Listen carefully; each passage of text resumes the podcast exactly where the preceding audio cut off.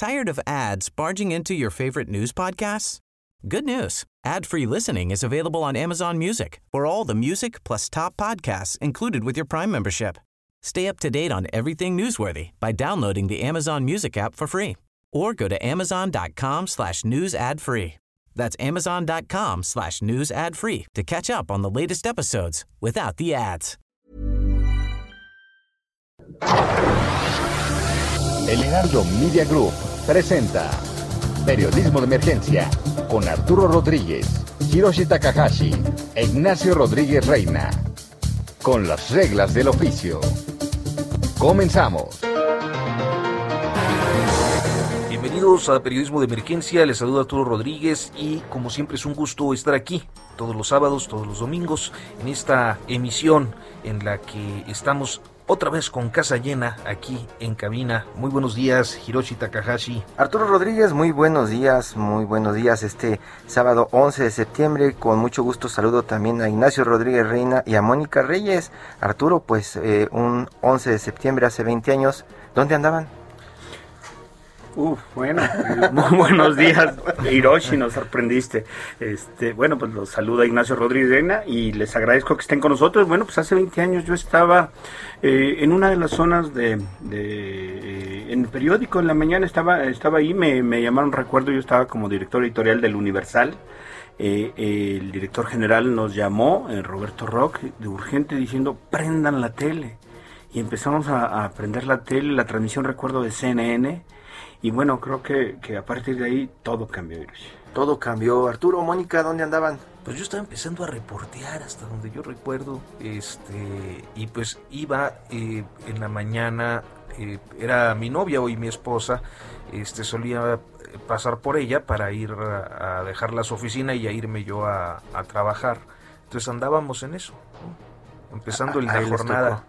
Así es. Tú, Mónica, estabas transmitiendo. Estaba yo dando clases en la Septien, tenía el- la materia de, buenos días a todos, la materia de introducción al periodismo radiofónico y en los salones, en las aulas, hay televisiones, ¿no? Entonces estábamos siempre sintonizando las noticias con los chavos y de repente sale CNN anunciando el lo que eh, ya todos el sabemos. impacto, lo o sea, el me, impacto, parece ¿no? que, Sí. que lo que fue brutal, eh, también en términos del el papel de los medios audiovisuales, fue ver cómo se estrellaba el segundo avión Exacto. sobre la segunda torre. Exacto. Y ¿no? de bueno, la segunda torre gemela ahí de, en el pleno centro financiero de Manhattan. fue la verdad algo que, que hasta la fecha recordamos, ¿no?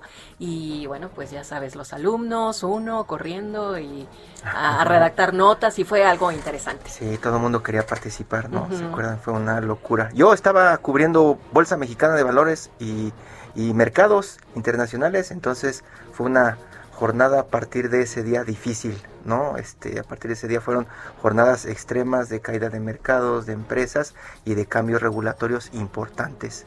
Pues hoy, hoy vamos a hablar de esto más adelante y de otros asuntos trascendentales que se dieron a lo largo de la semana. Por lo pronto, pues iniciamos con la sección de Mónica Reyes próximo pasado. Claro que sí, vamos a comenzar. En Soriana celebramos dando el grito del ahorro. Combina como quieras en vinos y licores. Compra uno y el segundo al 50% de descuento, más puntos triples y 5% adicional solo en soriana.com. Soriana, la de todos los mexicanos. A septiembre 16, evite el exceso. Aplican restricciones. Aplica en Hiper y Super. Próximo pasado, la noticia que debes saber. La noticia que acaparó la atención fue porque la Suprema Corte de Justicia de la Nación sentó jurisprudencia respecto a la penalización del aborto y con ello hizo inimputables a las mujeres que decidan interrumpir su embarazo en todo el país. Es un logro para el movimiento feminista y ha sido considerado un avance en los derechos de última generación en México. El dictamen final sobre el accidente de la línea 12 del metro en el que perdieron la vida 27 personas fue entregado por la empresa noruega DNB, que determinó hubo fallas en la construcción. El asunto ahora está en manos de la Fiscalía de Justicia Capitalina. La ley de revocación de mandato quedó finalmente aprobada como quería el presidente López Obrador y con ello queda resuelto el primer pendiente dejado por la pasada legislatura. En tanto, la detención del empresario Alejandro del Valle por fraude genérico abrió una amplia discusión sobre los casos abiertos contra él y contra socios o ex socios, como Miguel Alemán y Carlos Cabal Peniche, empresarios que se perfilaban entre los favoritos del sexenio y que ahora enfrentan cargos penales. Hubo diálogo económico binacional. Representantes de México y Estados Unidos se reunieron el jueves para abordar diferentes aspectos de la agenda económica. El encuentro fue calificado por el presidente López Obrador como un éxito. Hoy es 11 de septiembre y es el día de efemérides luctuosas. Una es por el golpe de Estado en Chile, que cumple 48 años de haber sido perpetrado, asunto representativo del intervencionismo estadounidense en América Latina. La otra es porque se cumplen 20 años de los atentados a las Torres Gemelas y el Pentágono en Estados Unidos, que marcó un antes y un después en la historia contemporánea, asunto del que hablaremos hoy aquí en Periodismo de Emergencia. Con las reglas del oficio por El Heraldo Radio.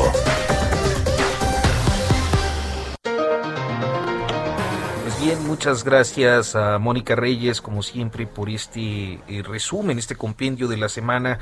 Y rápidamente, pues vamos a, abordar uno de estos temas que fueron muy, eh, pues importantes. Yo creo que eh, se ha dicho hasta el cansancio, hasta el lugar común histórico, pero creo que ciertamente es histórico como lo fue, pues esta jurisprudencia que sentó la Corte en relación a la despenalización del aborto.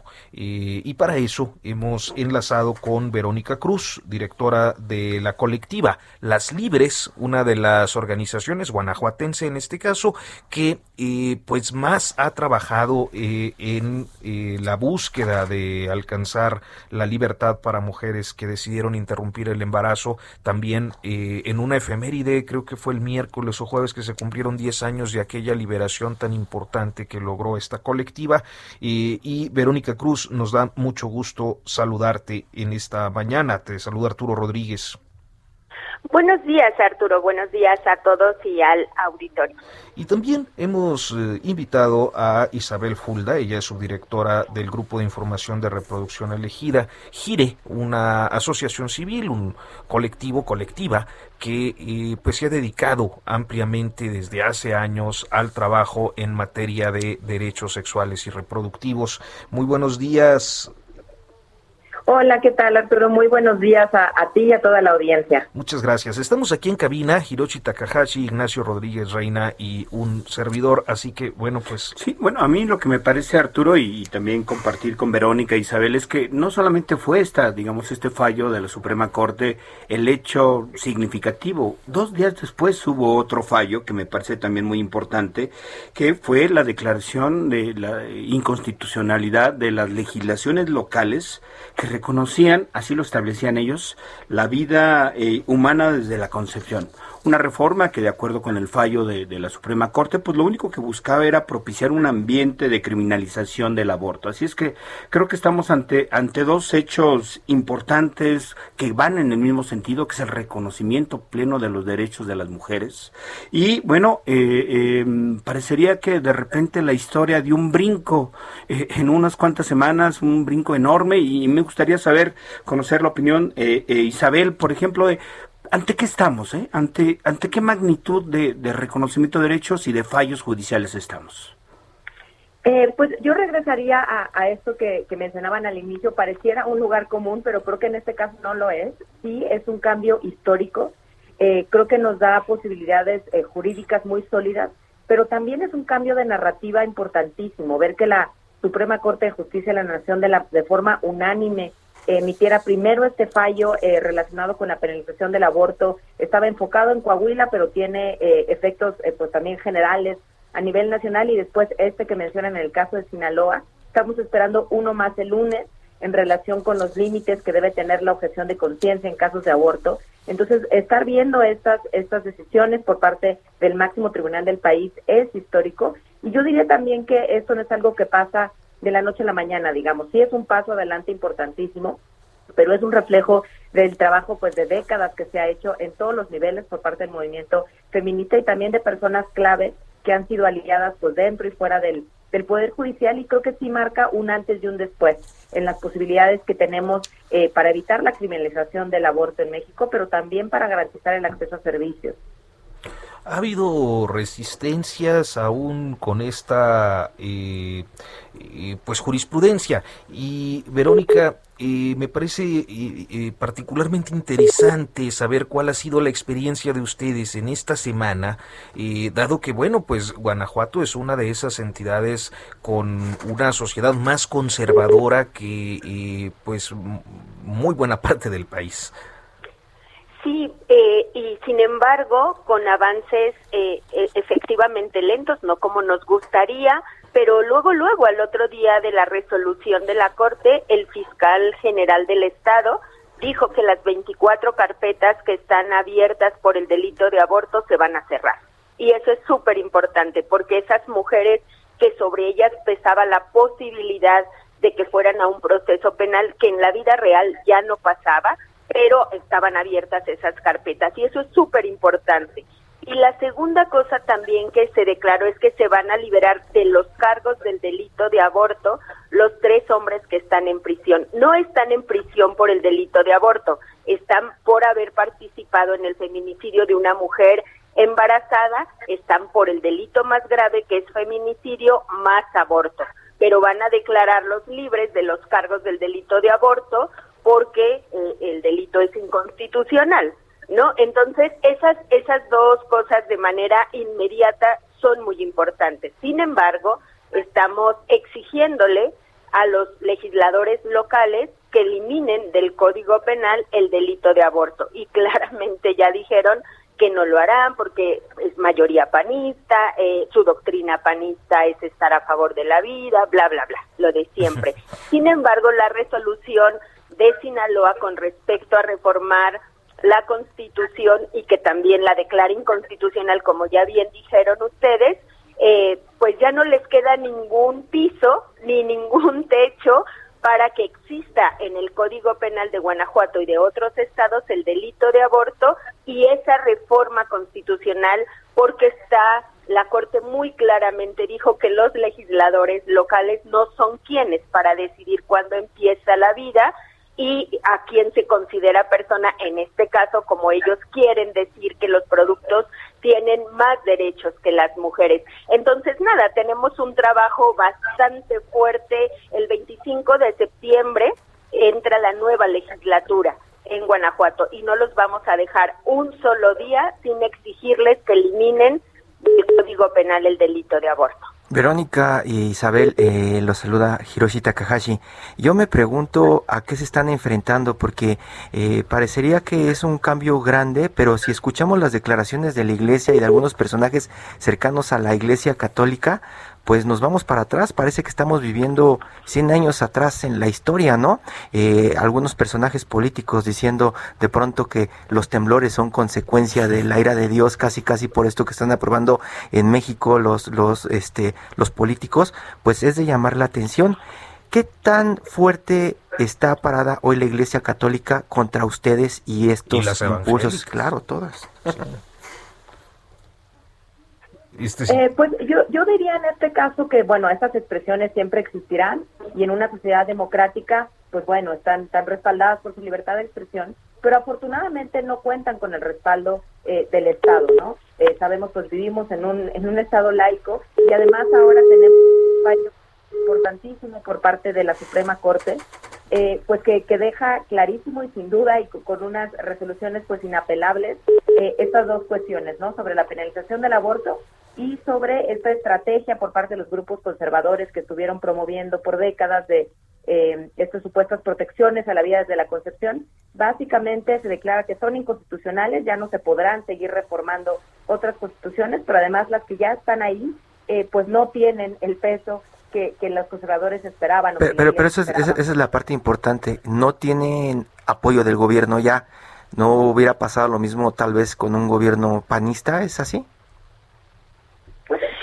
Ahora lo que estamos concentradas es en esa decisión del Poder Judicial en específico, ¿no? Hasta ahora eh, el, Poder Ejecutivo a nivel eh, federal pues ha decidido pues respetar el fallo y así se ha expresado. Eh, los congresos locales, como ya mencionaba eh, Verónica, pues tendrán la oportunidad, y ahí estaremos exigiéndoles, pues que atiendan también a lo que significa esta sentencia y pues hagan lo propio, que es despenalizar o sacar el aborto de los respectivos códigos penales. Entonces no significa que haya una posición homogénea, por supuesto, eh, pero bueno, sí creo que se ha creado un andamiaje muy, muy sólido en términos eh, jurídicos de derechos humanos, de reconocimiento de la igualdad de género, eh, que esperamos pues que se sostenga en el tiempo y que se va a ir abriendo cada vez más. O sea, ya vamos, ¿no? No, no, no hace ningún tipo de retroceso. Lo, creo que eh, en abono un poco o, abundando en el planteamiento de Hirochi, eh, me parece interesante eh, tratar de saber qué es lo que pasa, digamos que más allá de la dinámica institucional. O sea, eh, hemos visto en los últimos años, no solo en el caso ahora de lo que ocurrió en la Corte, también con eh, pues en el legislativo, por ejemplo, con la ley de niños, niñas y niñas, niños y adolescentes, que tenía este componente o tiene este componente componente en la Ley General de Libre Desarrollo de la Personalidad, etcétera, y pues que había reacciones eh, inclusive violentas contra legisladoras y eh, activistas que estaban impulsando las, las reformas. Eh, creo que en parte también esta inquietud tanto de Hirochi y de nosotros en general es saber si han tenido, si están percibiendo reacciones más allá de lo declarativo. Y yo diría también, eh, que el imaginario social ha cambiado hace años y estas resoluciones de la Corte amplían esa posibilidad de ir cambiando el imaginario social. Hace más de 20 años que las mujeres están abortando, o sea, más bien siempre han abortado, pero en los últimos 20 años hemos impulsado lo que llamamos la despenalización social del aborto, que es que las mujeres puedan vivenciar el aborto como un derecho humano y que también la Corte, lunes y martes en sus amplios debates, fueron llenando de contenido por qué el aborto está incluido en los derechos sexuales y reproductivos de las mujeres y los derechos sexuales y reproductivos son derechos humanos. Entonces, sí, como decía Isabel, vamos a respetar como tenemos que respetar en este Estado democrático las creencias personales, pero no podemos aceptarle a quienes son servidores públicos, tomadores de decisiones impongan sus creencias personales sobre la vida de las mujeres. Pero hoy tenemos este gran respaldo donde la Corte puso el piso parejo para todo el país, ordenó jurídicamente lo que cada quien quería pensar sobre el tema y eso es muy importante para el feminismo porque vamos a seguir acompañando a las mujeres a que aborten como un derecho, las que así lo decidan y el resto de las personas tendrá que ir caminando hacia dejar de juzgar a las mujeres y acompañar la decisión de las mujeres. En ese sentido, por ejemplo, con respecto a la última pregunta, nosotras acá en Guanajuato tenemos 20 años haciendo eso de manera pública y no hemos recibido nosotras ninguna agresión de parte de esos grupos. De lunes y martes para acá no hemos tenido eh, ninguna reacción violenta. Obviamente están diciendo lo que ellos quisieran que no hubiera pasado, pero no hemos tenido ninguna reacción en consecuencia. Isabel, este, eh, habría que también creo, me parece que dentro de este reconocimiento de estos avances, además avances jurídicos que no será fácilmente revertibles, hay que decir que, digamos, esta, con, esta postura de los integrantes de la Suprema Corte en realidad no es uniforme, es decir, en el país, en el país podríamos ver casi más de 20, 25 estados cuyos diputadas y diputados pues han decidido caminar quizá en un sentido incluso contrario a este reconocimiento. Bueno, y qué decir de los poderes legislativos, el gobierno federal y los gobiernos estatales tampoco es así. ¿A ustedes qué les dice que, que sea el poder judicial el que ha tenido que dar el paso adelante? Yo diría que incluso con la oposición del gobierno federal quizá, una parte por lo menos quizá desde la presidencia de la República. Sí, pues yo, yo quizás matizaría esto con una perspectiva un poco más optimista, o sea, recordar que sí nos viene esta resolución o estas dos resoluciones históricas esta semana, pero venimos también del hecho histórico de que tan solo eh, en julio se despenalizó el aborto en el estado de Hidalgo y de Veracruz, eh, y un par de años antes en Oaxaca, ¿no? Cuando se despenalizó el aborto en la Ciudad de México en 2007, eh, se sentía como algo muy lejano que pudieran ir cambiando otros códigos penales y tan solo en el lapso de tres años tenemos ahora a tres entidades más que se suman, eh, sumado a otras diferentes debates que ha habido en, en, congresos locales que quizás no se aprobó la despenalización, pero sí se votó, sí se puso el tema sobre la mesa, se abonó a esta despenalización social del aborto que ya mencionaba Verónica y al menos, por ejemplo, en el estado de Baja California Sur, pues estuvo muy cerca de ser aprobado. Entonces, por supuesto que esto no es homogéneo y existen pues diversas eh, barreras y a veces damos un pasito para adelante y luego uno chiquito para atrás, ¿no? Y esto, esto no se puede dar todo, todo al mismo tiempo,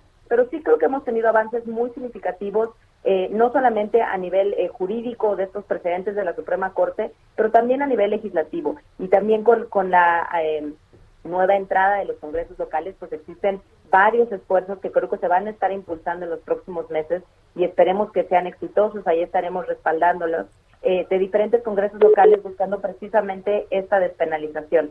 Eh, el, el Ejecutivo Federal solamente matizaría que sin duda esto es un tema que, que es costarle trabajo políticamente al presidente en específico, pero tampoco ha, ha, obstruido estos procesos y creo que eso al menos ha sido positivo, mientras que existen ciertos avances por parte de la Secretaría de Salud Federal, por ejemplo, en cuanto a protocolos de acceso eh, abortos, al menos en los supuestos en los que es legal. Entonces, sí diría que, que, que esto pues no es monolítico, y que hemos encontrado respaldo de aliadas importantes en diferentes niveles, ¿no? Legislativo, ejecutivo, local, federal y por supuesto que ahora en el Poder Judicial. Isabel, okay. Verónica. Yo diría, perdón, que al gobierno federal de izquierda y particularmente al presidente le vino muy bien que sea la Suprema Corte de Justicia quien lo resolviera, porque era una exigencia inevitable para el gobierno federal y no lo había querido hacer. Pues Isabel Verónica, nos quedan unos segunditos. No sé si quieran cerrar con un comentario brevísimo para despedirnos. Sí, bueno, yo decir, es súper importante para todas las mujeres y, y, y, justo los medios de comunicación nos ayudan mucho a comunicar porque hay muchísimas opiniones de lo que pasó y me parece que algo central en lo que yo quiero cerrar es que es inconstitucional el delito de aborto, que ya no tiene razón de ser ni siquiera abrir, aunque no hay mujeres en las cárceles por el delito de aborto, mejor que ni siquiera abran carpetas, porque es dinero tirado a la basura y que todas las mujeres sepan que pueden abortar en casa con el protocolo de la Organización Mundial de la Salud sin supervisión médica y no van a ser perseguidas. Sí. Isabel Fulda, muchísimas gracias, subdirectora del Grupo de Información en Reproducción Elegida. Verónica Cruz. Sí, muchísimas gracias, muchísimas gracias por la por la invitación. Sí. Yo solamente diría muy brevemente pues que celebramos este fallo histórico, sabemos que todavía hay un largo camino por recorrer, pero tenemos ahora pues un, unos argumentos y, y posibilidades este, más sólidas para los que hacen falta hacia adelante. Pues muchísimas gracias, Verónica, de la colectiva Las Libres. Muy, muchas gracias a las dos. Muy buenos días. Gracias, buenos días. Muy buenos días. Buenos días. Y bueno, pues vamos a hacer una pausa y en unos momentos continuamos en Periodismo de Emergencia.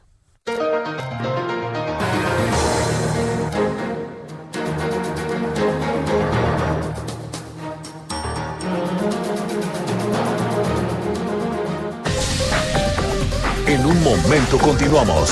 Periodismo de emergencia. Regresamos con las reglas del oficio. Soriana celebramos dando el grito del ahorro. Por eso aprovecha que las cremas líquidas Nivea de 400 mililitros compras una y te llevas la segunda al 50% de descuento. Sí, la segunda al 50% de descuento. Soriana, la de todos los mexicanos. A septiembre 13. Aplica restricciones. Aplica en Hiper y Super.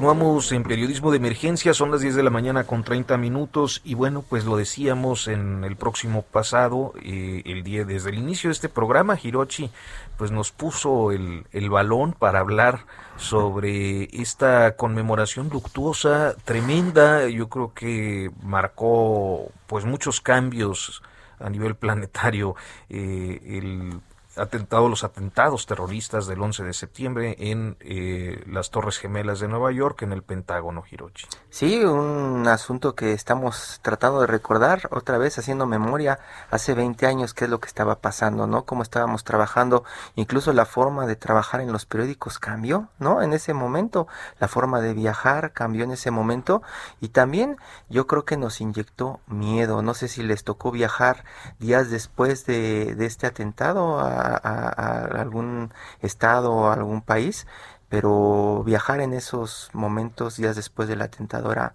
una locura, era este algo que viajabas con miedo, o sea, no sabías si ibas a regresar. Y alguien que vivió muy de cerca, digamos, estos hechos tremendos que, que, en efecto yo creo que el consenso es cambiaron radicalmente la historia, pues es nuestro querido compañero, amigo, colega, eh, periodista, eh, con una gran trayectoria, sobre todo cubriendo desde Washington desde Washington. Press Building. Exacto. Eh, José Carreño, a quien le agradecemos muchísimo que nos tome la llamada, pues entre otras cosas para platicar de este y otros temas que también ocurrieron en la semana. Pero Pepe, muy buenos días, ¿cómo estás? Habla Nacho Rodríguez Reina.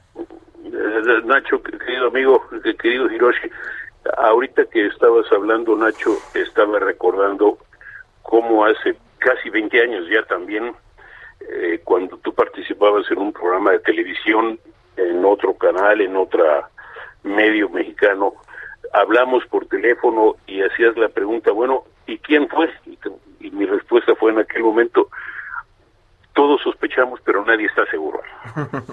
Así es, así es. Y bueno, eh, eh, Pepe, tú estabas en Washington, no, no, imagino lugar quizá después de Nueva York, eh, pero pues por ser la sede del poder en Estados Unidos, en la capital de, estado, de, de ese país.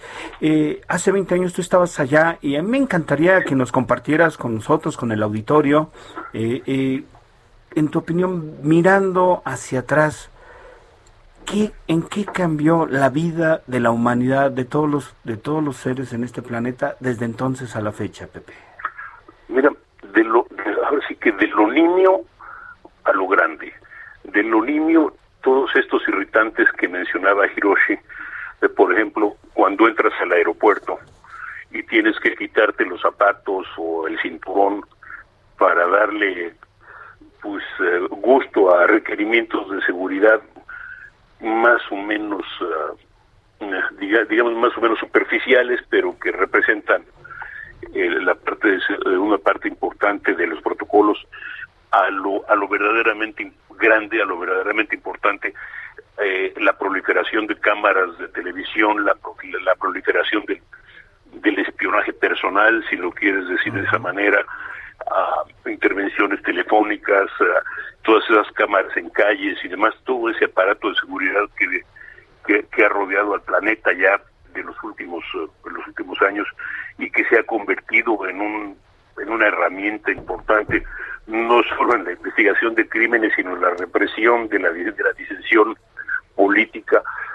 El, uh, eso, eso, eso es uno de los impactos. La otra parte también, aunque quizá no parezca tan evidente, eh, si tú recuerdas en los años noventas, por ejemplo, la secretaria de Estado de, uh, de, de Bill Clinton, Madeleine Albright, hablaba de que los Estados Unidos eran la nación indispensable los Estados Unidos eran el país así en la cumbre de la cima, el país más poderoso del mundo, protegido por dos océanos, el Atlántico al este, el Pacífico al oeste, y con países amistosos o, a, o eh, al norte y al sur, Canadá y México, y de repente, pues eh, eh aquel refrán prueba ser correcto. Esto es, hasta los paranoicos tienen enemigos. Y un país paranoico que esencialmente son los Estados Unidos, de repente se encontraron con que tenían enemigos y empezaron a sospechar de todo el mundo, inclusive de aquellos a, de los que no debían haber sospechado. Eh, los uh, atracantes, los atacantes, los responsables de la, del ataque fueron uh, religiosos, personas de, de, de, equivocadamente con, con, una visión muy equivocada de una religión y pero religiosos al fin y al cabo en un país que se precia de ser religioso eran llegaron con visas formales en un país que sospecha de los indocumentados pero fueron los indocumentados los que murieron el 11 de septiembre. fueron eh, responsables de un país que se consideraba aliado político, económico de los Estados Unidos, pero ofendidos por la presencia de Estados Unidos en Tierra Santa, valga la expresión, y eso cambió literalmente la forma de ver fueron que los Estados Unidos vieron al mundo y en que el mundo veía a los Estados Unidos. Después ya no era la presencia del gigante amable, sino la presencia de un gigante amenazador. Bush, el entonces presidente Bush dijo, es con nosotros o contra nosotros. Y eso ha de alguna manera determinado la política exterior de los Estados Unidos durante los últimos 20 años. Eso es eso ha cambiado considerablemente el juego, ¿no? Ha sido más moderado en algunos casos, más evidente en otros, pero esa formulación con nosotros o contra nosotros es parte ya de la de la política exterior de los Estados Unidos y eso ha cambiado, eso, es lo que ha cambiado fundamentalmente. Pues, y, don José, te saluda Arturo Rodríguez, y me parece muy interesante. ¿Estás en, en Nueva York el día de hoy? En Washington. En. ¿Cómo, cómo, cómo ha sido la jornada en, en la capital estadounidense? Muy, muy tranquila. Hubo una, hubo una ceremonia que todavía está ya en sus últimos momentos en, en el Pentágono. Eh, ahí había que estar a las 5 de la mañana para empezar a poder ubicarse. En, en, igual que en, el, en, la, en, la, zona de las Torres Gemelas de Nueva York, pero son sobre todo ceremonias muy uh, muy funerales, valga la expresión, muy solemnes, muy uh, muy de remembranza de, de ataques pues que no eran esperados, que no eran sospechados. Luego ahora hay, hay habido muchas teorías, muchas tesis, muchas uh, expresiones de lo que se sabía, lo que no se sabía, pero para el estadounidense promedio eran fueron totalmente inesperadas, vinieron de, de ningún lado. Y, uh, y bueno, el, el, hecho es que murieron 3.000 personas, eh, 3.000 personas que en lo que es el atentado más grande en la historia de los Estados Unidos y además en un país donde los atentados terroristas normalmente son domésticos, son de, son de temas domésticos. Claro. Si recuerda que el, el, el, último gran atentado terrorista fue el de, el de Oklahoma y que fue cometido por en, 90, en 95 que fue cometido por un uh, por un ex militar americano descontento y de ultraderecha. Entonces, el ataque de externo, el, ataque externo, el primer gran ataque a territorio continental estadounidense desde que Pancho Villa invadió Columbus, eh, hizo su asalto a Columbus, pues eh, fue un, un, enorme golpe en los Estados Unidos y para los estadounidenses. Y lo están resintiendo ahora, todavía en alguna medida siguen resintiendo, se siguen resintiendo los efectos del del 11 de septiembre.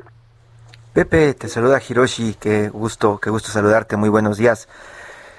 Estábamos eh, eh, platicando de los 20 años, estamos hablando hacia el pasado, y yo te quiero preguntar una cosa muy del presente. Esta salida de Afganistán, ¿qué significa para pues el próximo, pues digámoslo así, eh, empoderamiento de Estados Unidos en esta nueva geopolítica frente a, a, a, Rusia, a China y otras naciones como Alemania, Pepe? Híjole, esa es una gran pregunta, eh, porque tienes dos vertientes. Hay, hay una de los estrategas estadounidenses que te dicen no importa en términos geopolíticos, esto es, Afganistán no nos preocupa en términos geopolíticos, no está en nuestra área, no es nuestra zona de, influencia o nuestra zona de, daño, es fronterizo con Estado, con Rusia y uh, con China, eso lo hace interesante, pero quienes deben preocuparse son rusos y chinos por las vinculaciones de los musulmanes y los otros, los que te dicen este es una derrota, es una derrota uh -huh. efectivamente en términos más políticos que militares, pero derrota al fin y al cabo eh, un golpe muy fuerte para el gobierno de Joe Biden, para la, sobre todo para su imagen. Aquí digamos que la mayoría era partidaria del retiro, pero uh, la forma en que ocurrió el retiro puso en duda las capacidades de Estados Unidos y el que el talibán haya regresado al gobierno, pues plantea la pregunta, bueno, ¿y para qué hicieron todo esto, ¿no? Oye, Pepe, y justo hablando del presente, eh, hace unos días el presidente Joe Biden eh, ordenó desclasificar pues la investigación que eh, algunas agencias de inteligencia de, Estados Unidos estaban realizando pues sobre justamente los atentados. Y, yo quizá regresaría a la pregunta que, que, recordabas de hace 20 años. y diría, ¿piensas que con esta decisión podríamos saber un poco más de del atentado aún persisten y habría que ver, empezar a revisar los documentales, los programas de televisión, aún existen estas teorías que hablan de una conspiración incluso desde adentro y otras con otras teorías que, que hablan sobre participación decidida de países como Arabia Saudita. Mira, las teorías existen, eh, no sé si para bien o para mal, pero van a existir para siempre, por decirlo de esa manera.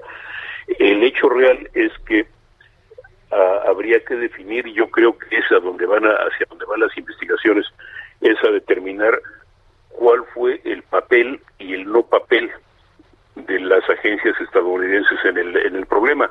Lo que sí se sabe, por ejemplo, es que la Agencia Central de Inteligencia y la Oficina Federal de Investigaciones, el FBI, no se coordinaron, no se comunicaron entre sí y una, la CIA tenía conocimiento, no sé en qué medida, no sé hasta qué grado, de la presencia de los presuntos terroristas ah, islámicos aquí, de que estaban tomando clases de vuelo.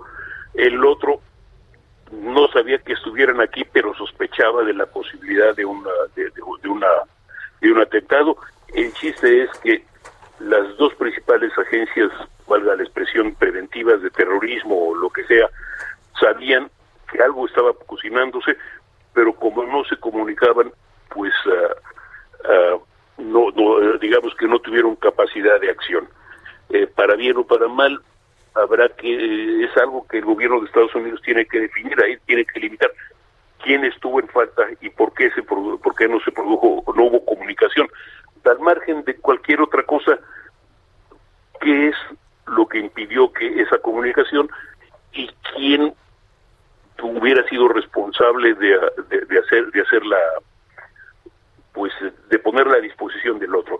Es, eh, es, es, es un, yo creo que vamos a ver mucho un tema de, de burocracia mal, mal comunicada, mal integrada, pero uh, creo que los documentos van a enseñar mucho, mucho, mucho de lo que se sabía verdaderamente y lo que no se sabía. Ahora, no va a terminar con las tesis. José Carreño, pues nos quedan unos cuantos minutos y pues queremos aprovecharte ya que estás por allá y con esta reunión de los gobiernos de México y Estados Unidos de alto nivel, este diálogo económico del pasado jueves, cuéntanos qué fue lo que viste. Mira, yo lo pondré de una manera muy simple, es decir, lo importante es que están hablando. Eh, si van a llegar a acuerdos o no, no lo sé, es muy temprano. Ellos insisten que para el, tanto el gobierno americano como el de Estados Unidos hablan de que para noviembre posiblemente van a tener algo tangible que ofrecer a, a, los, a los dos países. Es, es posible, no puedo decir que no, que no ocurra, pero lo importante es que están hablando, no están necesariamente de acuerdo, eh, hay algunos temas identificables donde coinciden, el tema de la necesidad de desarrollo económico en el norte de Centroamérica y, eh, el sur de México, ahí hay alguna coincidencia. ¿Cómo se vaya a traducir esa coincidencia? No lo sé, porque hay sobre todo dos puntos. Uno, que el gobierno de los Estados Unidos dejó muy en claro que la responsabilidad de atraer inversionistas, la responsabilidad de ofrecer garantías a los inversionistas es del gobierno mexicano y eso es parte de la de pues de algunos diferendos que hay entre abogados y empresas con estadounidenses con México y dos que del lado estadounidense el punto político importante es el, el tema de la, de la migración y México es en alguna medida se puede decir que tiene eh, la que puede regular la llegada de migrantes centroamericanos y mexicanos a la frontera con Estados Unidos. Así que hay, hay, hay, espacio para maniobra, y espacio para negociación y ojalá espacio para acuerdos. Pero por lo, por lo pronto lo importante es que se están hablando. pues José Carreño Figueras, muchísimas gracias por tomarnos la comunicación allá en Washington. Te agradecemos mucho como siempre. Ojalá pronto nos encontremos, Pepe. Mucha suerte. Pepe, muchas gracias, muy buenos días. Nacho, Hiroshi, un abrazo, por favor. Muchas gracias. Bueno, pues y el tema, y creo que nos queda por ahí pendiente eh, eh, también el aniversario de del golpe en Chile, ¿no? Que, que, el 11 de septiembre estadounidense terminó opacando esa efeméride muy sentida para los latinoamericanos. Y que yo creo que, eh, fíjate, 48 años después de ese golpe de Estado, me parece que Chile vuelve a dar una vuelta a la historia. Recientemente ha estado convocado a su constituyente en la que, pues el propósito es desmontar lo que la dictadura construyó. Entonces, es decir, desmontar una constitución, demostrar una visión de país, eh, desmontar un sistema económico ultra neoliberal, ¿no? Que, que bueno, pues se privilegiaba por encima de todo el, el digamos, el lucro, la ganancia, la libre competencia, eh, eh, esta disputa entre todos y eh, olvidaba valores de solidaridad, de, incorporación de, grupos amplios sociales, de marginados a la posibilidad de tener acceso a la salud, educación, vivienda, en fin, es un proceso muy interesante estos 48 años que han ocurrido desde aquel golpe de Estado brutal en el que quizá algunos de nuestros escuchas este, tengan presente ese discurso brutal, emocionante del presidente Salvador Allende dirigiendo sus últimas palabras a través de radio portales. Y muchos justificaban todavía hasta hace,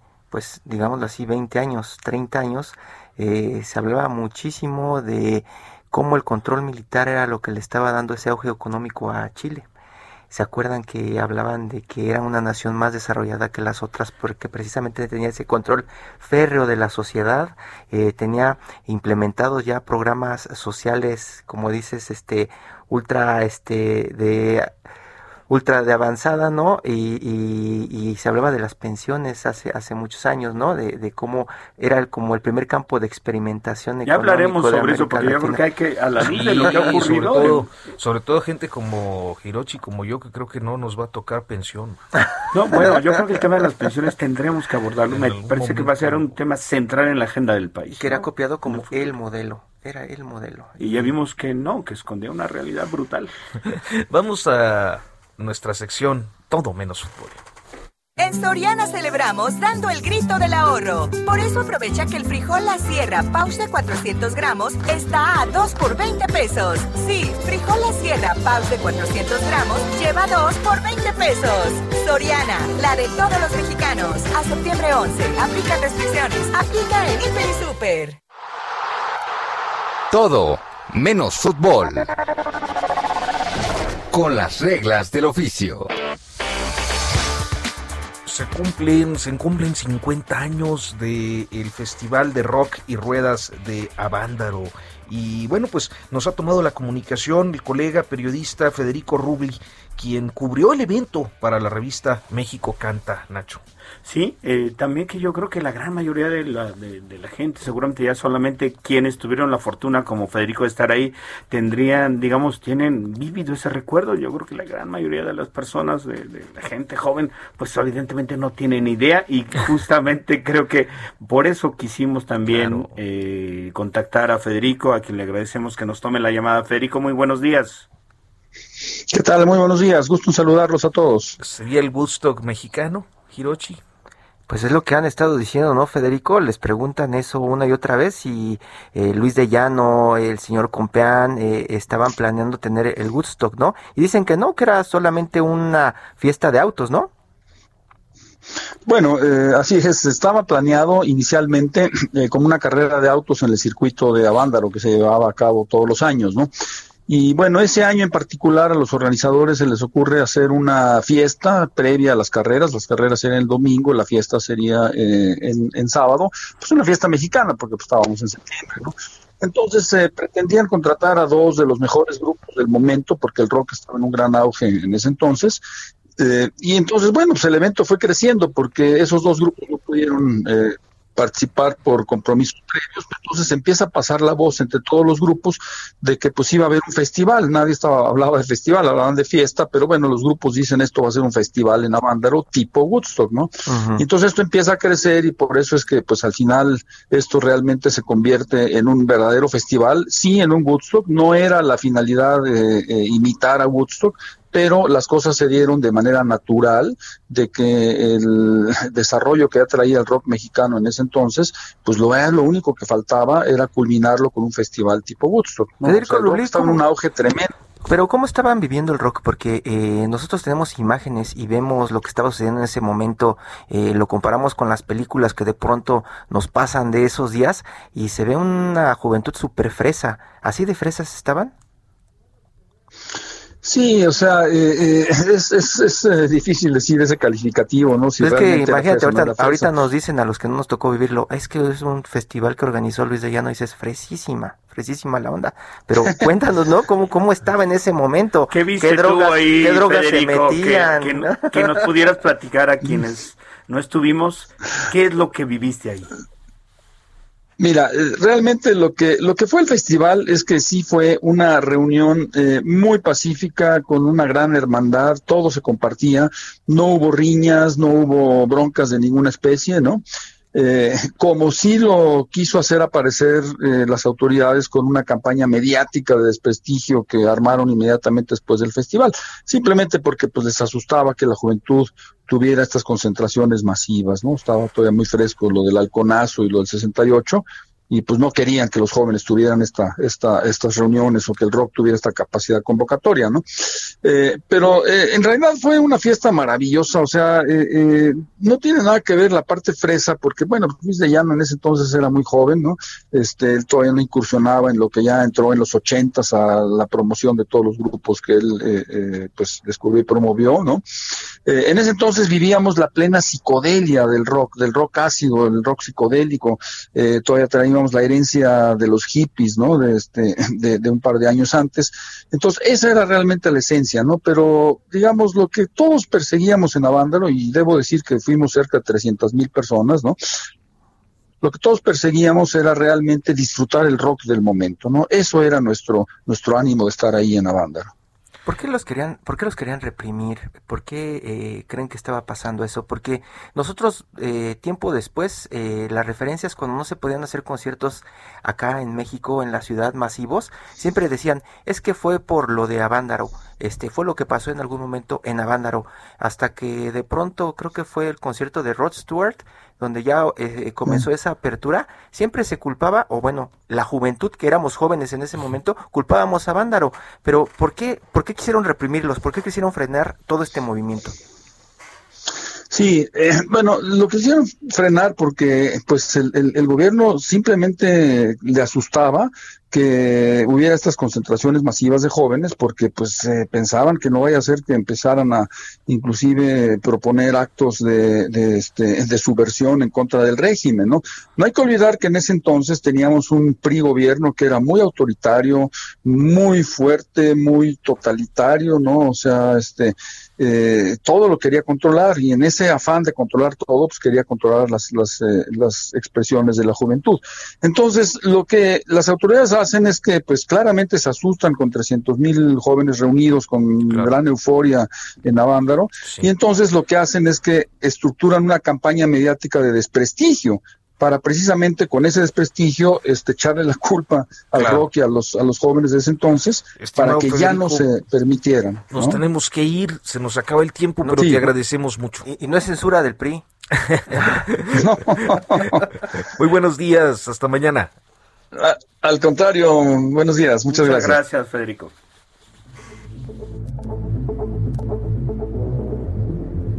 Esto fue Periodismo de Emergencia. Con las reglas del oficio. Heraldo Media Group.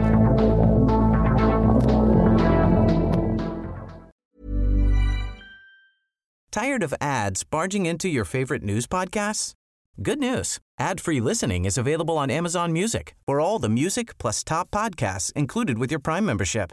Stay up to date on everything newsworthy by downloading the Amazon Music app for free or go to amazon.com slash news ad free. That's amazon.com slash news ad free to catch up on the latest episodes without the ads.